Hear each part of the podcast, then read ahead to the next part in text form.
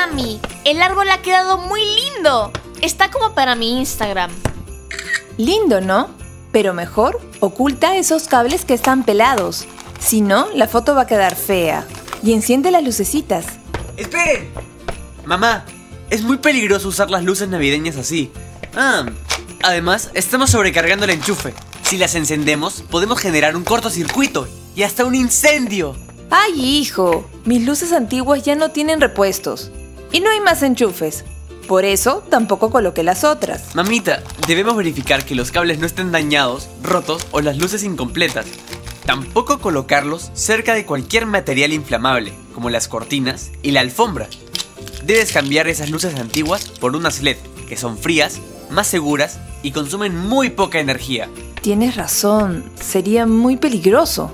¿Y qué hacemos con el único tomacorriente? A ver. Aquí en la web de Ocinergmin dice que lo mejor es utilizar supresores de pico.